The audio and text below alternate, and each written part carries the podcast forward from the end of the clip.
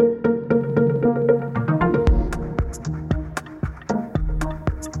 Egal ob in Bus, Bahn, Tram, S oder U-Bahn, seit diesem Montag ist das Deutschland-Ticket gültig. Gestartet ist es aber direkt mit technischen Problemen.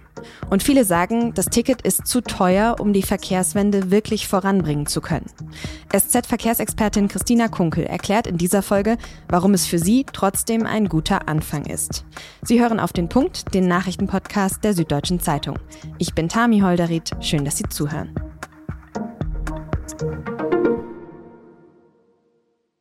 Verkehrsminister Volker Wissing von der FDP ist jedenfalls schon Fan. Heute startet das Deutschland-Ticket, ein echter Gamechanger für den ÖPNV. So klingt das in einem aktuellen Video auf dem Instagram-Kanal des Verkehrsministeriums. Wissing steht da mit Ansteckmikro vor einer Wand und im Wechsel zu ihm werden immer wieder Bilder von deutschen Innenstädten gezeigt. Trambahnen, die durch die Straßen fahren und Menschen, die da sehr glücklich drin sitzen. Und klar, Wissing muss ja Fan des Projekts sein, denn das Deutschland-Ticket oder auch 49-Euro-Ticket, das kommt schließlich aus seinem Ministerium. Künftig wird es ganz einfach sein, den ÖPNV in Deutschland zu nutzen. Keine Zugangshürden mehr, keine komplizierten Tarifstrukturen mehr. Und das ist auch die Möglichkeit, intermodal unterwegs zu sein. Das heißt Seit dem 1. Mai gilt das Ticket jetzt in ganz Deutschland. Für 49 Euro pro Monat kann man damit alles nutzen, was deutschlandweit unter die Rubrik öffentlicher Personennahverkehr fällt. Also Busse und Bahnen der örtlichen Verkehrsunternehmen, Trambahnen, U- und S-Bahnen in den großen Städten, Regionalbahnen und Regionalexpresszüge der Deutschen Bahn. Deutschland wird mobiler, es wird einfacher und klimafreundlicher. Ganz schön große Worte, aber zum Start des Tickets am Montag, da gab es erstmal technische Probleme. Denn eigentlich sollte das Ticket nur digital angeboten werden, dann gab es am Montag aber Probleme mit dem Download, die Bahnwebsite war überlastet und die Chipkarten, die eigentlich eine, naja, Notfallalternative zum Digitalen sein sollten, die sind in vielen Regionen nicht rechtzeitig geliefert worden. Und auch sonst gibt's Kritik am Ticket, denn im Vergleich zum Vorgänger, dem 9-Euro-Ticket, wir erinnern uns, ist es natürlich deutlich teurer. Das Deutschland-Ticket ist außerdem ein Abo. Man zahlt also entweder monatlich oder den gesamten Jahresbetrag auf einmal. Man kann es aber monatlich kündigen. Ist das Ticket trotzdem ein großer Schritt in Richtung Verkehrswende? Das habe ich Christina Kunkel gefragt. Sie berichtet für die SZ über Verkehr. Christina, das 49-Euro-Ticket ist jetzt also Nachfolger des 9-Euro-Tickets. Warum denn jetzt aber die 40 Euro mehr? Ja, die 40 Euro mehr, das ist tatsächlich ja ein, eine Geldfrage, die, die große Frage, wie, ja, wie finanziert man das? Wie kriegt man es hin, dass eben auch die die Verkehrsunternehmen sagen, okay, wir können das anbieten für einen Preis, wo wir jetzt halt nicht so große Verluste machen, dass wir am Ende sagen, wir hätten zwar ein 9-Euro-Ticket, aber wir können die, die Kosten dafür nicht stemmen. Also im Prinzip ja ist es eine Frage, was ist denn mit den Mitteln, die es gibt, finanzierbar? Sagt ja auch Verkehrsminister Volker Wissing, dass eben, wenn das Ticket günstiger geworden wäre, keine Sanierung auch der Bahn möglich gewesen wäre. Würdest du also sagen, das ist ein valides Argument? Also es ist natürlich ein Argument, wenn man jetzt sagt, man steckt das in die Bahn oder in den Nahverkehr, was im Moment dafür vorgesehen ist. Also es gäbe ja Möglichkeiten, was immer auch wieder von Umweltverbänden gefordert wird, zu sagen, naja, wir müssen halt einfach Geld, das jetzt in den Autoverkehr zum Beispiel fließt, umschichten in den ÖPNV und hätte dann eben da mehr Mittel. Aber Stand jetzt ist das halt wohl das, was gerade noch möglich ist. Das fordert ja zum Beispiel auch die letzte Generation, die sich ja heute auch mit Verkehrsminister Wissing trifft. Besonders der nennt dieses 49-Euro-Ticket ja auch gerne das Deutschland-Ticket und zwar aus gutem Grund, denn es könnte ja noch teurer werden, oder? Genau, also das ist natürlich ein äh, kommunikativer äh, Kniff, damit man sagt, na ja, jetzt ist es 49 Euro teuer, aber es wurde ja auch schon immer wieder gesagt, na ja, das ist jetzt erstmal das Angebot für den Start, also für 2023 vermutlich. Und es kann eben sein, dass dann ab nächstes Jahr das Ticket nicht mehr 49 Euro kostet, sondern vielleicht 59 oder 55. Also das lassen sich am Ende jetzt die Beteiligten offen, eben auch aufgrund dieser Kostenfrage, ja, was Inflation angeht, Energiepreise, Preise oder die Kosten fürs Personal, dass man da einfach einen Spielraum hat zu sagen, gut, wenn alles teurer wird, dann müssen wir auch den Preis für das Ticket wieder anheben. Okay, für den Moment kostet es jetzt aber mal 49 Euro. Dann sprechen wir mal über diesen Preis. Glaubst du denn, dass das Ticket jetzt günstig genug ist, um wirklich viele Menschen, ich sag mal, auf die Schiene zu bekommen? Ich würde sagen, es kommt tatsächlich darauf an, wie die bisherige Ausgangssituation war. Also eben, wo man lebt und für was man das Ticket nutzt. Für Menschen, die in, in der Stadt wohnen oder im, im Umland wohnen, die eben schon eigentlich eine gute Verbindung haben, um jetzt eben mit dem Ticket zum Beispiel zur Arbeit zu fahren, mit der S-Bahn, mit der U-Bahn. Für die ist das tatsächlich ein Anreiz, weil da oft die Monatsabos bisher, die es eben gab, gerade in den Verkehrsverbünden, sehr viel teurer waren. Und am Ende kann ich ja mit dem 49 Euro auch dann mal meinen Wochenendausflug machen. Das heißt, für diese Menschen lohnt sich das auf jeden Fall. Andererseits, wenn ich irgendwo auf dem Land wohne, ja, wo halt kein Zug fährt direkt bei mir im, im Ort oder wo halt nur alle Stunde ein Bus fährt, dann bringt mir auch das 49-Euro-Ticket nichts. Hm, ja, da entscheidet dann eher der Ausbau und nicht unbedingt der Preis darüber, inwiefern der ÖPNV dann wirklich attraktiv und eine ernste Alternative zum Auto ist, oder? Genau, beziehungsweise ich sehe es ja auch immer so, auf dem Land haben die Menschen natürlich ihr Auto in der Regel. Das heißt, wenn ich das Auto natürlich schon mal habe, plus ich habe eben auch nicht diesen Leidensdruck im Sinne von, ich stehe jeden Tag im Stau oder ich muss einen Parkplatz suchen, den habe ich halt eben auf dem Land nicht. Von daher ist da auch nochmal die, die Hürde, umzusteigen, deutlich größer, als wenn ich jetzt sage, naja gut, mich nervt's ja eigentlich schon, dass ich jeden Tag hier auf dem Ring im Stau stehe und äh, naja gut, dann nehme ich es halt in Kauf, wenn ich jetzt sage, ich bezahle 49 Euro, gut, dann setze ich mich vielleicht auch in die vollere S-Bahn.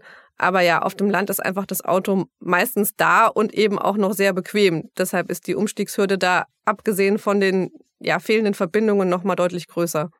Ja, und apropos Umstiegshürden, ist nicht das grundlegende Problem dann irgendwann auch die Bahn selbst? Also müsste die nicht erstmal pünktlicher und reibungsloser funktionieren, damit dann eben auch wirklich mehr Leute Bahn fahren?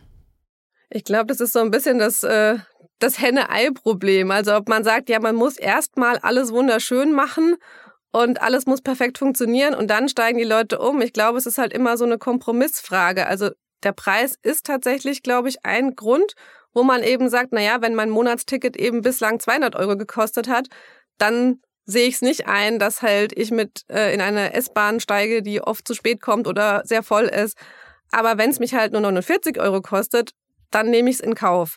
Und ich glaube, das ist so schon Preis und Komfort sind zwei, sind zwei Punkte und man muss es halt, ja, man muss eben beides tun. Man muss ausbauen und man muss aber auch den Preis dementsprechend setzen, dass die Leute umsteigen.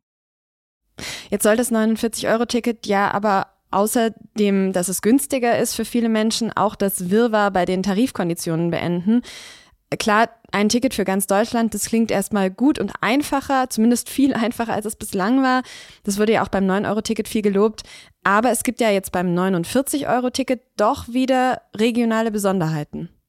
Genau, also was natürlich super ist, dass man erstmal sagen kann, ich als einzelne Person kann überall in eine Regionalbahn steigen und kann damit fahren. Und ich muss mir jetzt nicht überlegen, welche Zone ist das jetzt oder fahre ich jetzt über eine Landesgrenze oder sowas. Aber sobald es darüber hinausgeht, eben die Frage, ja, kann ich jetzt mein Fahrrad mitnehmen? Kann ich das Ticket übertragen? Gibt es vielleicht noch besondere Angebote für Studenten oder für Senioren? Da gibt's halt eben dann doch wieder unterschiedliche Regelungen und da muss man sich halt informieren.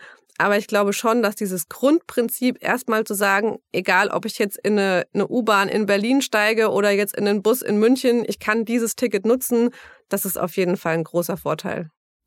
Und was würdest du sagen, ist das Ticket zugänglich genug? Zum Start gab es ja jetzt erstmal ein paar technische Probleme hier und da. Außerdem sagen auch viele, dass es gerade für ältere Menschen, also für die Seniorinnen und Senioren, die du gerade schon angesprochen hast, gar nicht so leicht ist, digital eins zu kaufen.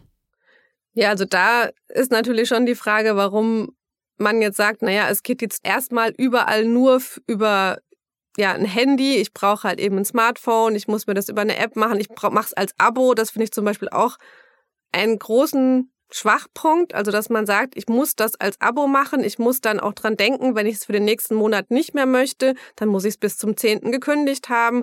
Also das ist natürlich schon deutlich komplizierter, als es mit dem 9-Euro-Ticket war. Und da finde ich schon, dass es im Moment zumindest nicht gut gelöst ist, dass man da es nicht geschafft hat, das einheitlich hinzubekommen, dass auch jeder, egal ob er jetzt ein Handy hat oder nicht, dieses Ticket ganz leicht bekommen kann und halt eben nicht ein Abo auch noch dafür abschließen muss. Also da auf jeden Fall noch Optimierungspotenzial. Aber würdest du denn so insgesamt sagen, dass das Ticket jetzt ein guter und ein großer Schritt auch auf dem Weg zur Verkehrswende ist? Ja, es ist halt ein Schritt, von dem ein gewisser Teil der Bevölkerung profitiert oder mehr profitiert als andere. Aber am Ende hat man das ja bei allen Subventionen, die man macht. Also am Ende profitieren von der, von der Elektroautoprämie auch nur Menschen, die sich jetzt halt eben ein Elektroauto kaufen. Und genauso sehe ich es halt von einem 49-Euro-Ticket profitieren jetzt eben hauptsächlich Menschen, die in einem Gebiet wohnen, wo sie einen guten ÖPNV-Anschluss haben. Aber für den ersten Schritt finde ich schon, dass es ein, ja, ein, ein guter Anfang ist. Vielen Dank, Christina. Dankeschön. Am 1. Mai, dem Tag der Arbeit, gab es in den vergangenen Jahren immer wieder Krawalle und heftige Zusammenstöße zwischen der Polizei und linken Demonstrierenden. Dieses Jahr ist es allerdings relativ ruhig geblieben. Die größte Demo am Montag gab es in Berlin. Laut der Berliner Polizei waren da 12.000 Menschen dabei. Im Nachgang hat die Berliner Polizei auch gesagt, dass die Proteste einen erstaunlich friedlichen Verlauf hatten. Es sieht wohl so aus, als wäre es dieses Jahr der friedlichste 1. Mai seit 1987 gewesen. Die USA könnten schon zum 1. Juni zahlungsunfähig sein. Das hat die US-Finanzministerin Janet Yellen gesagt. Der Grund liegt in einem wiederkehrenden Problem. Die Schuldenobergrenze für den US-Staat ist dann nämlich erreicht und dann darf der keine neuen Schulden mehr machen. Diese Schuldenobergrenze legt der Senat in unregelmäßigen Abständen fest. Und weil im Senat die Republikaner die Mehrheit haben, wird nun ein politisches Tauziehen mit dem US-Präsidenten und Demokraten Joe Biden erwartet. Würden die USA tatsächlich zahlungsunfähig werden, könnte das eine globale Finanzkrise und einen wirtschaftlichen Abschwung auslösen.